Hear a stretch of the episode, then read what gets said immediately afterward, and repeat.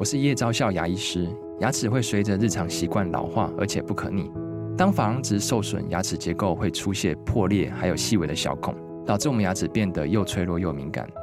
这边我真心推荐贝欧尼修复牙膏，内含 BioHAP 成分，搭配正确的刷牙习惯，经科学实证，可在两周有效让牙齿再矿化，修复受损珐琅质的细微小孔。相关资讯及购买通路，请参考资讯栏连结。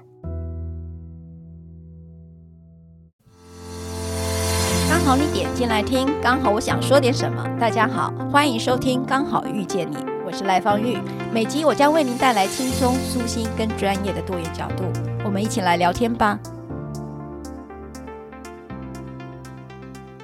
嗨，大家好，我是今天的代班主持人丽颖。我们今天邀请的来宾是嗨妈，我们欢迎嗨妈。Hello，大家好，我是嗨妈。希望我们今天可以有一个快乐的聊天。那想先请你自我介绍一下。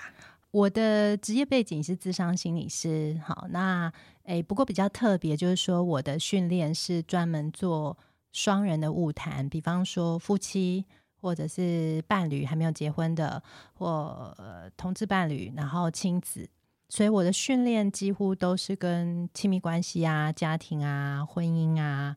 有关的。然后我的工作的形式也是我会一个人对两个人这样子，这跟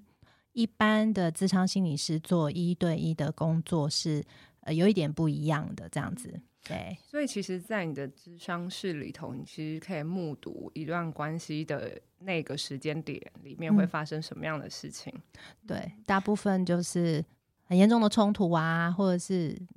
可能有比较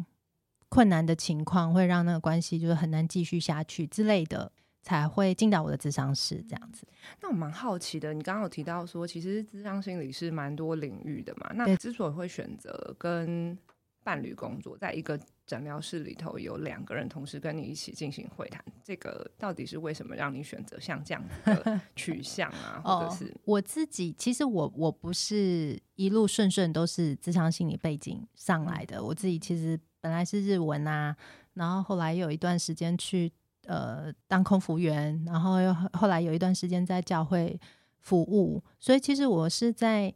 这些服务的过程里面，因为。接触到书，有一本很有名的书叫做《热锅上的家庭》，他在谈家族治疗。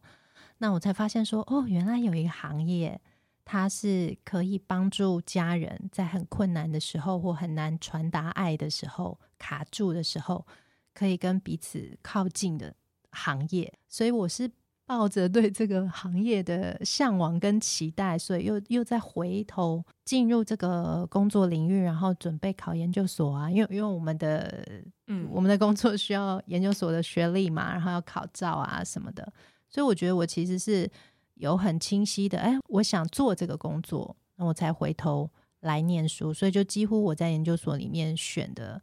上的课啊，然后实习的单位啊，我就是都尽量找。可以跟家人接触到啊，夫妻接触到的工作。嗯，因为我刚好我自己也是心理师，然后我回想我在研究所时期或的跟诊经验里头，我觉得很多时候那些带着困难走进来的人，他们大概都会有关系上面的议题，跟家人啊，然后是伴侣啊、亲子啊等等的。那这个好像我在跟诊的那个过程中的感受，其实就是蛮深的，就觉得啊，其实大家不是只有自己困难，他们多半带着另外一些东西，就是跟别人连接上面的困难走进诊疗室里面，然后寻求帮助。那其实讲到这个，我就想到，其实近期大概大家网络上都蛮有感的，就是很多很多名人离异的消息。好像疫情以来之后，离异的讯息变得很多，然后很多我们就是台面上知道的明星啊，就是不分就是国籍啦，各式各样这样 子。就最近那个二十年没换电话的那个，对对对对，这也是蛮惊人的。然后还有.对，还有之前大家就是。大半夜在锁定，然后新闻媒体说拜之锤，对，拜托千万不要再发新闻的这一种啊。然后还有像那个水行侠里面那个，就是啊，啊，他就是这些东西，他们他们都走到了一个我们觉得看起来是没有办法再走下去的状态。嗯、那在你接治疗过程的经验里头啊，走进诊疗室的人，他们都带着什么样的困难？在婚姻里面遇到什么样的困境？其实我我觉得大部分就是婚姻会走到那个好像走不下去那条路的。背后的议题其实五花八门呢。比方说婆媳是很常见的一个一主因啊，好，那或者是我觉得最近几年也有很多是伪单亲，伪单亲的那一个就决定，那我干脆单亲好了，因为好像另外那个人有在没有在没有差哈。当然也有一些就是我们。平常比较容易想象到，比方说外遇啊、劈腿啊这些，然后也有财务上有很大的金钱观、价值观冲突，还有生活习惯等等的。我的经验里面，我觉得这些五花八门的议题，它其实都是背景。事实上，我真正觉得让他们会到走不下去的那一步，大部分都跟他们在冲突的时候的沟通模式是有关的。然后，那个最典型。我遇到最多的比例上最高的，就是两个人在面对冲突的时候，一个是属于急惊风，就是你现在怎么样？你现在讲清楚，你这是什么意思？到底想要我怎么样？就是一直问，一直问，一直问。然后另外一个人 就是会慢郎中，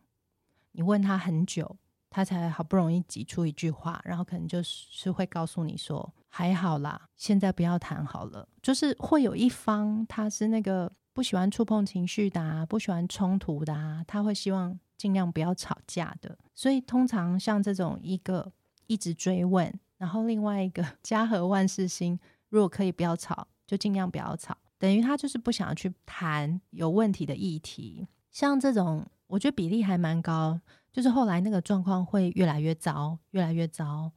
糟到后来，就是那个一直想要解决问题的那个人，他会觉得很累啦，会觉得说，好像我面对一道铜墙铁壁，就很用力。对对，我这边敲也不行，那边想要钻一个洞也不行，就什么方法都没用。然后那个一直被追问的人，他通常也会觉得蛮痛苦的，就是为什么你就不能不要一直好像要在关系里面找麻烦嘛？日子可以过就好啦。那有些事情虽然不开心，但忍忍就过去啦。我不知道你有没有那种经验呢？在亲密关系里面，这其实还蛮常见的。嗯，我我觉得刚刚你在那个描述那个就是急惊风的那个状态里头，坐在你的哎，我们现在坐在对面，但听众不知道，我都可以感觉得到，就是因为刚刚不能讲话啊，对对对对，那我当然就会感觉得到那个紧逼的过程，其实是对，就是是会有压迫感。那当然，因为我们现在是在就是坐在对面嘛，可是如果是真的在关系里头那个状态，我觉得呃，的确是会充满压力，以及就是我相信站在慢郎中那个角色的人，他们试图。想要不要继续冲突？对，可是他们没有想过，呃，我这么温驯的不讲话，还会引发你下一波。下一波的攻击。我自己在工作场域里头，嗯，不要说亲密关系，我觉得在工作场域里头，我看到的我的工作对象主要是孩子。那我觉得我也蛮常看见孩子跟家长之间，有时候也会有这样子。啊，对，会会会会会。所以我觉得的确就像您刚刚讲的，就是其实五花八门的问题，就是大家的问题都太多了。所有就是可能只是简单一个拖鞋要正着放还是倒着放，那有都可有可能是个引爆点。对对对，对，对，对，对，那故事总是五花八门，但是背后的核心就是在。在发生困难的时候，他们没有办法同一个频率去沟通事情，一直处在一个错频的状态，然后他们彼此都觉得很委屈，彼此都觉得自己想解决问题，但是彼此都觉得委屈，然后慢慢的，我觉得那个关系就会拉远。在亲子关系里头，我们也蛮常看到这样的问题。对啊，所以像这样子的情况，他们就会变成，其实他们在吵的事情根本不是重点。比方说，像我很有意思，我有一对夫妻，他们来是因为太太想离婚，然后我就问说是什么让他就是气到说，或者是是什么？我们通常一定会先问说啊，是谁约的啊？然后为什么想要这个时间点约啊？好，那太太就分享一个她觉得压垮最后一根稻草的事情，她就分享说他们全家一起出去帮那个四五岁的小孩过生日，蛋糕没有吃完。好，那回家以后呢，就是那个他们就把蛋糕，因为大家在脱鞋嘛，回到家脱鞋，然后就把蛋糕呢放在门外面的鞋柜上，然后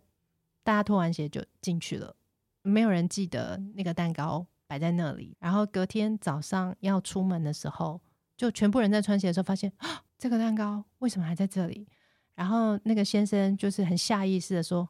哎，这个为什么没有拿进去？然后太太就爆炸了。太太就是比较追的那个，她就是连珠炮的说，所以你现在是在说我错是不是？所以这个家只有我一个人是不是？只有我一个人会做事吗？你不用拿进去吗？没有你的事吗？然后他们就这样吵起来，吵到他决定打电话要来离婚。所以你听，你会觉得这个事情其实很小，对不对？但是就是真的沟通模式上有问题的夫妻，他就是这样，所有一个又一个又一个的小事堆起来，那个太太就会觉得说，连这种小事，我的先生都没有办法自动自发的觉得他也有责任。所以对他而言，不是蛋糕这件事，对他而言，可能是从小孩出生四五年来一直都有的状态，他就就受不了了。只要是这个模式有出现，你就会发现这一对夫妻或者是亲子也是一样，你就会发现他们会为很小的事情，他们自己就没有办法自行解决这个冲突，然后会让这个冲突从很小的事情。像森林大火一样烧得很大很大，这样就有点像那个蝴蝶效应的感觉啊！对对对，对，那最终最后他们其实可能都想不起来他们当初 对对诱发的那个点是什么，但他们可以记得。每一次争执的那个当下的情绪强度，然后彼此火爆的用语啊等等，这就让我想起来，因为我有另外一部分，其实法院担任程序监理人，嗯嗯，嗯，那我们的确看到的都是冲突的家庭，对，觉得不冲突就不会进法院，对对对，对，那只是不太一样的是在。担任程序监员这个角色的时候，我就是一个评估者，嗯，就是一个拉远距离看看这里面怎么的人，这样。嗯、那我们从纸本的卷宗里头认识他们，对，到我们实际到现场看到他们，那有的时候那个纸本卷宗看起来的时候，就觉得哇塞，这事情真的是也太小了吧？对，那对，那但是所有的小事一直不停的累积，它就会变成一个很大的伤痛。于是就是那，就是流行的那句话，就是再也回不去了。对，对就是很难很难再回去。去原本的状态。那刚刚你刚刚有提到说，那个那对夫妻，其实那个太太那个角色被唤起的是他其实一直以来的委屈嘛。对，他一直非常的努力，包含担任妈妈这个事情啊，可能自己还要上班啊，还有担任太太这个角色。嗯嗯嗯。那其实家务分工啊，跟照料孩子这件事情，大概就是。每个家庭一定会遇到的事，那这当然也是两人关系之后有了小孩组成家庭之后，对我的想象中，这应该是一个蛮大的变化。毕竟他不再只是单纯谈恋爱，而牵扯到生活里面的柴米油盐酱醋茶。对，那像这样的情况下，就是的确让很多妈妈最后，就像您刚刚讲的，就是哎、欸，近年来的趋势，对对，伪单亲这件事情其实比例越来越高。嗯嗯，对。那我我其实在想象说，其实过往伪单亲。这件事应该还蛮常发生的，在早早期年代，只是那现在这个状态里头，大家意识到这件事情好像变多了，嗯，所以开始担任妈妈的那个角色开始去想，我好像可以不一定要做这件事情，或者是那我这么强，我就自己做就好了，就是有另外一个人并没有那么加分，这样。那像这件事情，不知道你你在治疗室内，或是就是你看到这个现场，你大概会有什么样的想法或者是感受？其实还蛮同意你刚刚讲的那个，就是伪单亲这件事情，其实不是现在这个时代才才有。像有时候我我回想我我妈妈，我自己就觉得我们小时候，我觉得她也是蛮伪单亲的，就是又要工作，然后又要处理小孩的所有的事情，所以我觉得其实跟我们这个世代的性别观跟上一个世代不一样。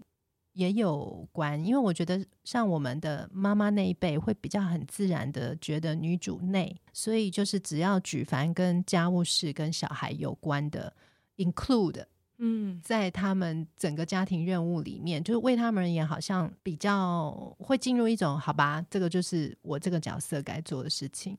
可是我觉得我们现在这个时代，对于男性跟女性在家庭家务分工上或小孩的处理上的期待已经有转变。然后除了这个期待转变之外，我觉得也有另外一个因素会影响，是像我，我觉得我们自己的妈妈那一辈，可能因为家里环境很苦，所以他们可能是从小就开始做家事，从小就开始很小在那边洗澡啊，嗯，煮菜啊，哈。然后还要照顾弟弟妹妹，所以我觉得我们妈妈那个时代的女性，因为环境，然后那时候又重男轻女很严重嘛，就是男生就是读书尽量栽培，那很多女生是没有念书的机会的，所以他们相对在成长的过程里面，我觉得在家务或者是照顾小孩这件事情，他们的 skill 被训练的比较好。我自己觉得，我们这一代，我们小时候几乎是，可能不见得所有我这一代的都跟我一样了。我是六年级的，可是我觉得我的印象就是，我小时候爸爸妈妈都会希望我只要认真读书就好，嗯、对不对？对嘛？哈，然后就会觉得说。女人就是自己要有收入啊，好、嗯，不能可以不可以靠男人呐、啊，哈，所以就要书读好啊，然后自我实现。所以我们的 skill set 大部分都是在生涯上，嗯，然后突然一个嫩婴跑出来，嗯，然后你要把屎把尿，然后把屎把尿的同时还要客厅整洁，有没有？好，然后三餐端的出来，就是这个 skill 其实是我觉得不只是我们这一代的女生，可能我们的男生。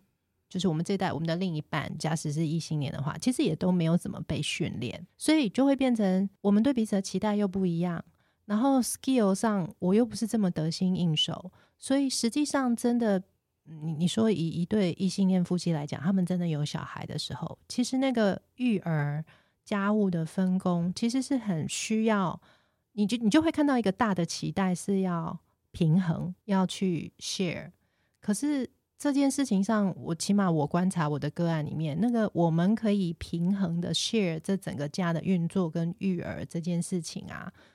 我自己的观察，在异性恋的伴侣里面，真的蛮困难的，更要很用力，嗯，才可以翻转的过来。我觉得是那个 skill 没有被训练或不在我们的脑袋里嘛，因为怀孕的时候都是你知道妈妈宝宝那种。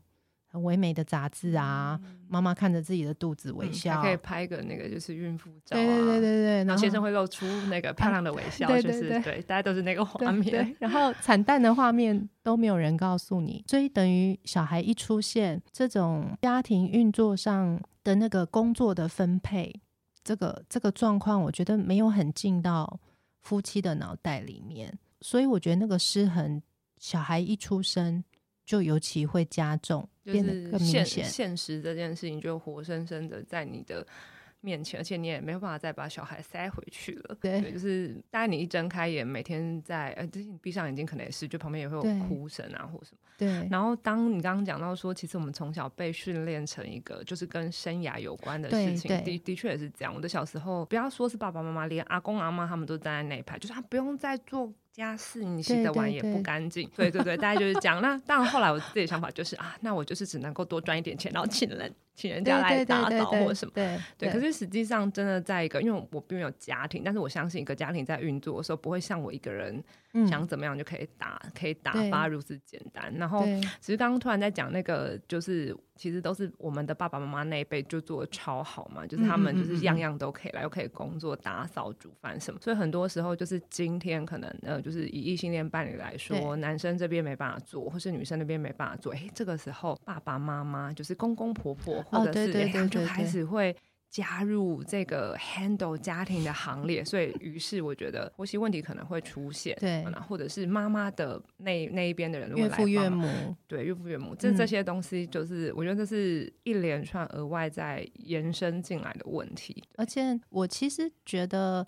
那个中间还是跟夫妻有没有办法在这整个冲击的过程里面，不管是小孩出生，还是说原生家庭有没有介入照顾这件事情里面，就是真的可以好好的沟通跟合作。因为我觉得，虽然他。在异性恋的脉络里面会失衡，可是我分享一个例子好了，比方说我在备课的时候，我去找资料，我就会发现，就我看三十年来内政部他们会统计男生跟女生家务跟育儿的时数，我就发现三十年前跟现在比起来，男生做家事的每一周平均时间增加。三小时，嗯，那但是女性三十年前跟现在是少了大概十五、十六个小时，所以你会觉得很奇怪，女生做家务的时间变少，那照理讲应该是男生也会多个十五、十六，没有，男生只有多三小时，那你就会想，诶，那中间那十二小时跑去哪里了？其实我们现在的形态，尤其是都会区，大部分都外包了，嗯，不然就是三个。可以让婚姻长久的家电叫做什么？洗衣机、洗碗机。我的同学都这样说。对对，还有一个什么东西？就是其实我觉得我们现在都会区的夫妻其实是有经济能力可以去外包这些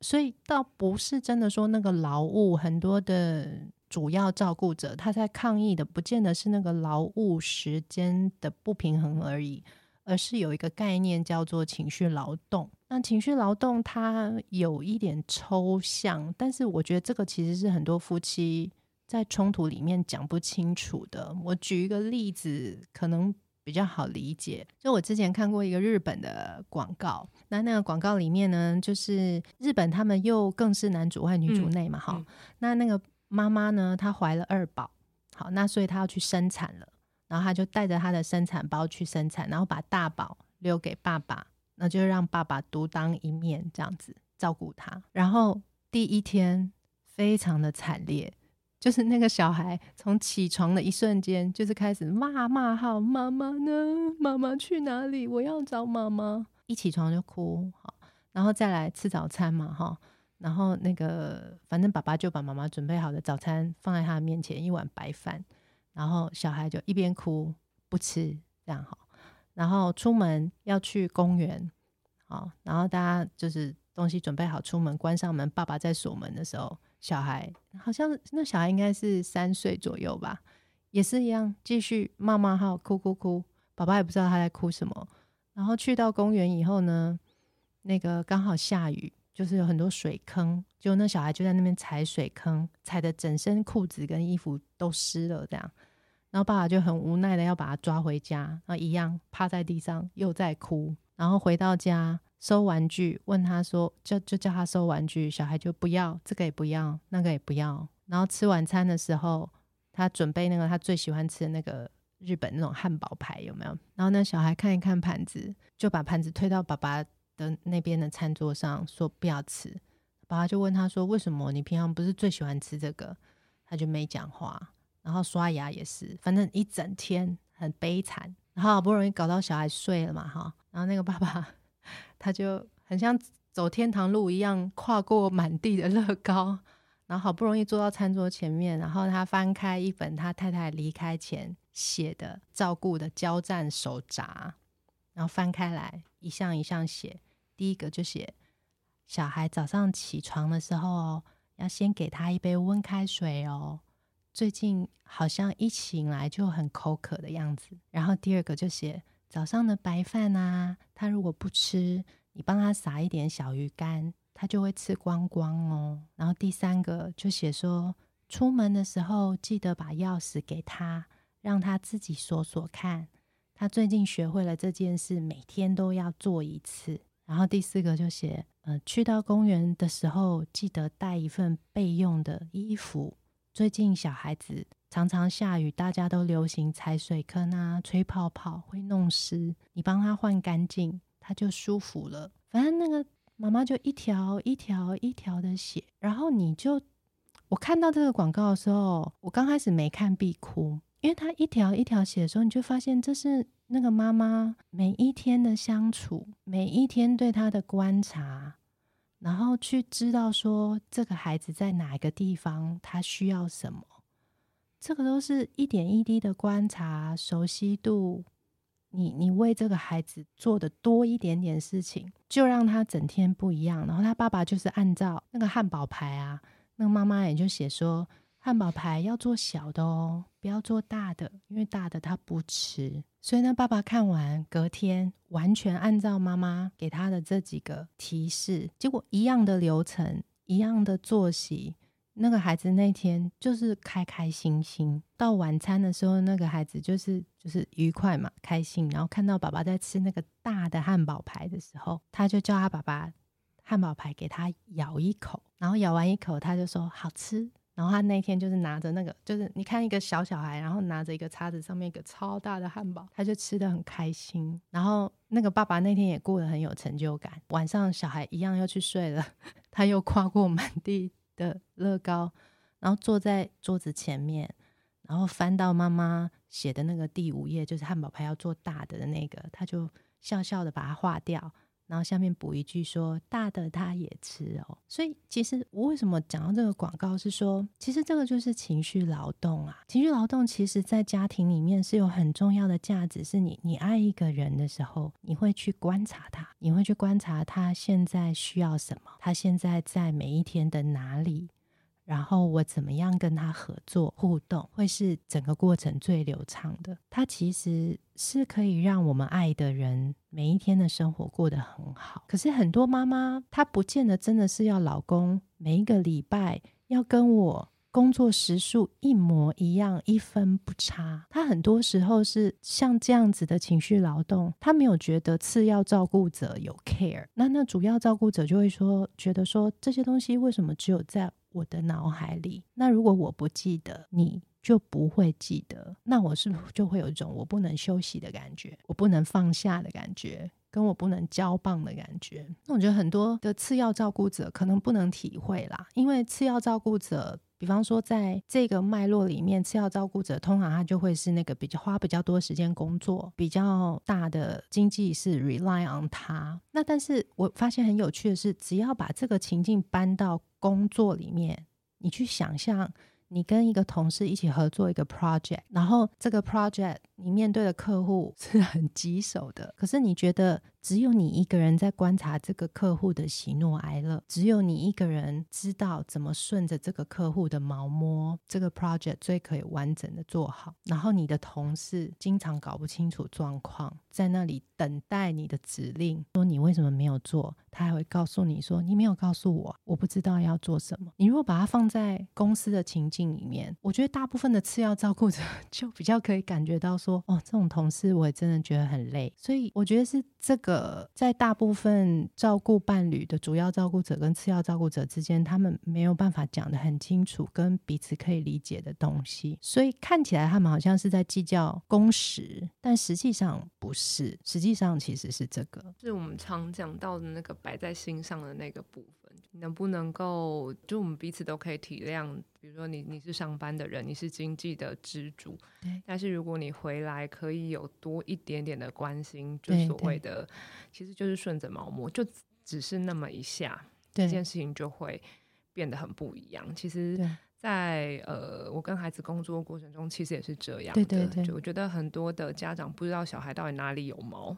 对，对，他们永远都摸那个没有毛的地方，对对对，然后这个有毛的地方就是乱七八糟。但我觉得在治疗过程中，我们在做的就是那个，我们找到那那个毛，对，然后试着去摸它一遍，然后再告诉家长我们可以怎么摸。对对对。所以如果以这个概念来想象，其实在，在在你的治疗室里头跟伴侣工作，也会是像这样的概念吗？嗯，去呈现这件事情，让对方能够理解。我我觉得主要照顾者他觉得他在这个位置上非常疲倦。然后他没有被分担的时候，他们表达的方式当然就是包含抱怨啊、生气啊、骂人，或者是在很多事情上看起来是计较的。那因为我们吵架的时候很容易吵到后来，比方说加上翻旧账进来或是什么，会吵到后来真的不知道在吵什么。像我刚刚举的那个蛋糕的例子，其实也。也真的不是那个蛋糕的问题，所以伴侣治疗的过程里面，是我需要透过这个对话的过程，让这一个很疲倦的主要照顾者，他能够脱离那个表面各种琐碎事情的抱怨，而可以回到他内在。因为我们这一代不是媒妁之言很少嘛，大部分就是爱情结婚的，所以我们都渴望在伴侣关系里面，当我疲倦的时候，我可以被支撑啊。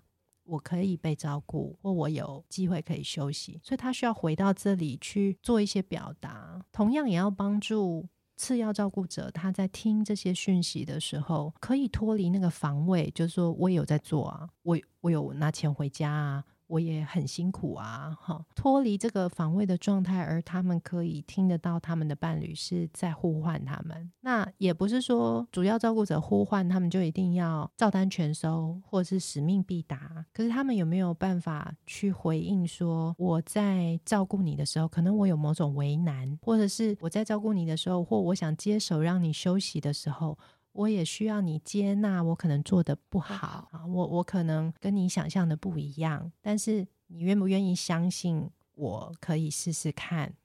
好，那这些东西如果在表面那个蛋糕到底是你要记得还是我要记得？谁谁的责任，在那边吵来吵去的时候，这个东西是没有办法传递的，那就是很可惜。因为其实夫妻需要对话的是这个，那你就不要讲婆媳的事情进来也是一样。到底在婆媳这个吵架的 topic 底下，真的需要被听到的心理需求是什么？就会是我在治伴侣治疗的过程里面需要帮忙，他们可以很清晰的表达的，而且那个清晰不是只是文字，我嘴巴可以说得上来，而是我我心口合一。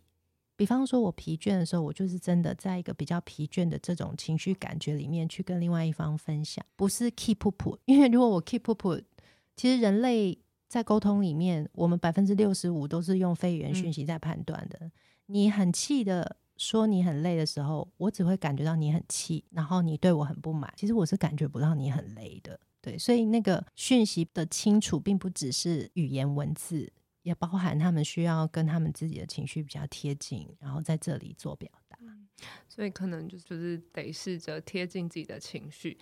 然后试着把这个东西传递出去，对，然后让彼此能够看到对方在那个表面底下的那个真正的心理需求是什么，对对对，试着去靠近他，也能够表达自己感觉难处的地方，对对，对，那个才是一个真正的对话。我自己觉得，像次要照顾者，我觉得他们也有一些很非常辛苦的地方，我觉得是主要照顾者有点难体会，就是说。即便他很爱他的另外一半，跟很想接手小孩，他们会面对的一种痛苦是主要照顾者不会面对的，就是小孩排斥他。因为小孩不是家事，今天那个我来弄洗衣机，跟另外一个人来弄洗衣机，洗衣机不会啰嗦。人的依附关系，他就是只有一个是最主要的依附对象嘛。所以他在身体不舒服、情绪不好、很脆弱、受伤、很痛的时候，他最想要的。就是那个主要照顾者。那这个时候，如果这个主要照顾者不来，然后另外一个我不 想要的人一直要来说我抱抱的时候，其实他们的那个抗拒的反应很强烈。其实那个是蛮伤人的。那这个是主要照顾者不会去经历的，因为他们都是享受那种小孩爱死他们，然后连上厕所大便都要跟着他们。所以这个是一个我觉得次要照顾者的挫败感跟那个。我好像不讨人喜欢。如果这时候我的做法，我的另外一半还会嫌弃我，那就是不止我小孩不要我，然后我自己也有很多工作上的压力。可是就变成好像我是我什么都不是，我的感觉没有人在乎，我只是个工具人。就是你要我车开到，我车开到；你要我载你，我载你；你要我给钱，我给钱。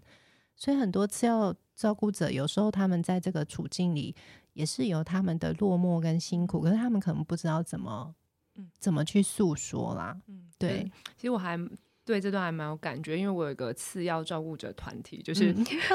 我的那个群体里头，大部分大概男生居多啦。对，就是一群很好的过往的大学同学。对对对，那他们就是大家处在那个状态，就是其实。让孩子大部分跟妈妈的距离很近嘛，那次要照顾者有时候试图要解决问题的时候，就是再把问题再次搞砸，最后主要照顾者就崩溃，就觉得其实不止没有解决问题，你还制造更大的问题。对对对，所以其实次要照顾者有时候那个想靠近，就是小孩不爱我，他就不找我啊。那那当然有时候主要照顾者很难去体会这件事情，那大概很常会落得就是啊，就是因为你当初都不顾他啊，所以他才都不找你啊。对对对，所以那个东西就会变成是一个。无限回圈，对不对？对对，就变成这样。所以他们我们那个次要照顾者取暖团体里面，就是会 很常 讨论到这件事情。这样对，对，就是包含在家务上啊，然后包含那当然有一些很厉害的经营者，就是婚姻关系的经营者，大家就是被次要团体取暖就很讨厌的那个男生，他们就是很会做那个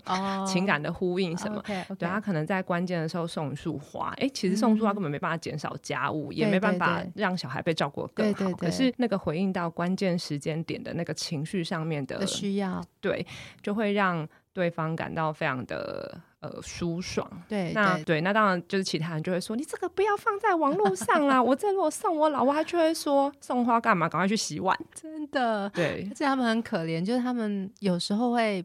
不知道什么是对的，就是有的时候这个时候看到。主要照顾者跟小孩同时爆炸，他们可能想说先去安抚主要照顾者，然后主要照顾者就会骂说：“你当然先顾小孩啊，你在干嘛？”然后如果有时候他下一次他先顾小孩，可能主要照顾者会说。这个时候你就是应该去开车，我们就是要出门了，你管他干嘛？所以，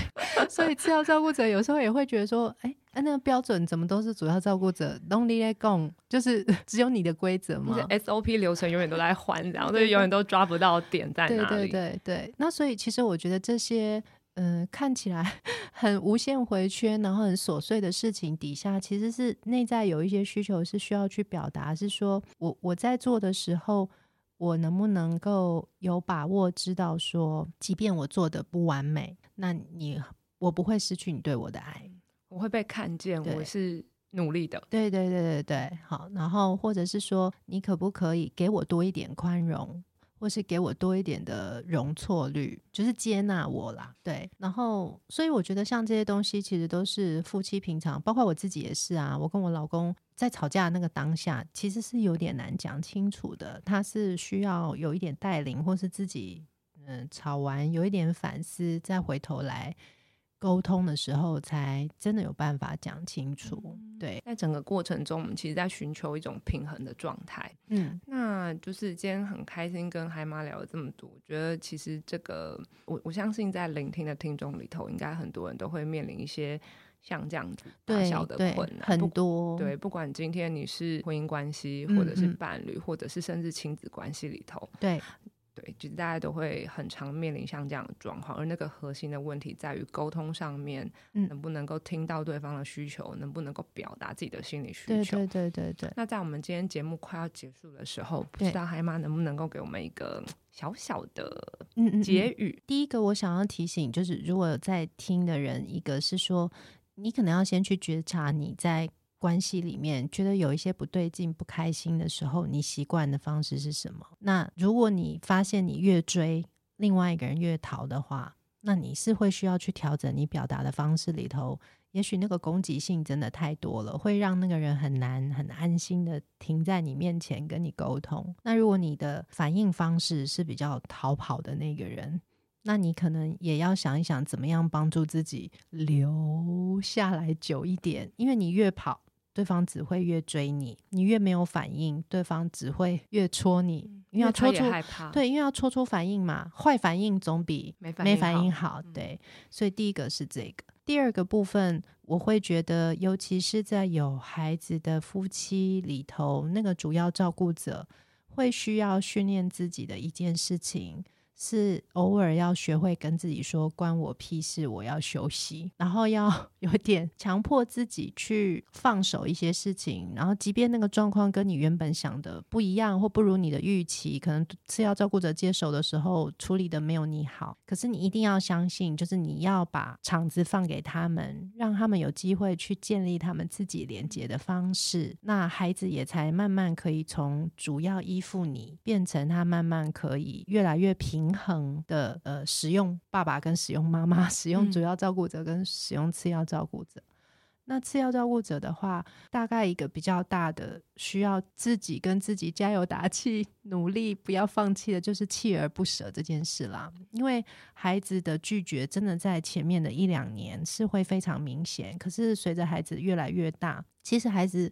会同时需要两个照顾者嘛。因为你们两个可以给他们东西不一样啊，其实是可以互补的，然后互相有不同的互动方式，跟你们自己的文化可以这样讲，一个独特的连接。对对对，连接没错。所以你要锲而不舍，那个锲而不舍赢得的，除了孩子跟你的连接，还有就是主要照顾者对你重新会有爱心的眼神，就是那个爱。是需要透过这个分担更平衡，他可以更知道说，我跟你是一国的。我们虽然分工合作，但是我们的心是一起的。这个东西就会让，就算工时不平等，就算育儿的长度不平等，两个人 emoji 都好。就不会走到那个要断裂的地方。嗯，好，那谢谢嗨妈今天分享。我相信，就是听众们回去应该会好好的省思一下，就会有一个美好的婚姻关系。希望希望是这样。嗯、好，谢谢嗨妈，拜拜。谢谢大家，拜拜。如果你喜欢我分享的内容，欢迎订阅。想请我喝杯咖啡，欢迎打赏，我们会全数捐给儿少权心会。如果你想要更了解二少全新会，在每集详细内容都会有介绍。大家下次刚好遇见时，我们再来聊天喽，拜拜。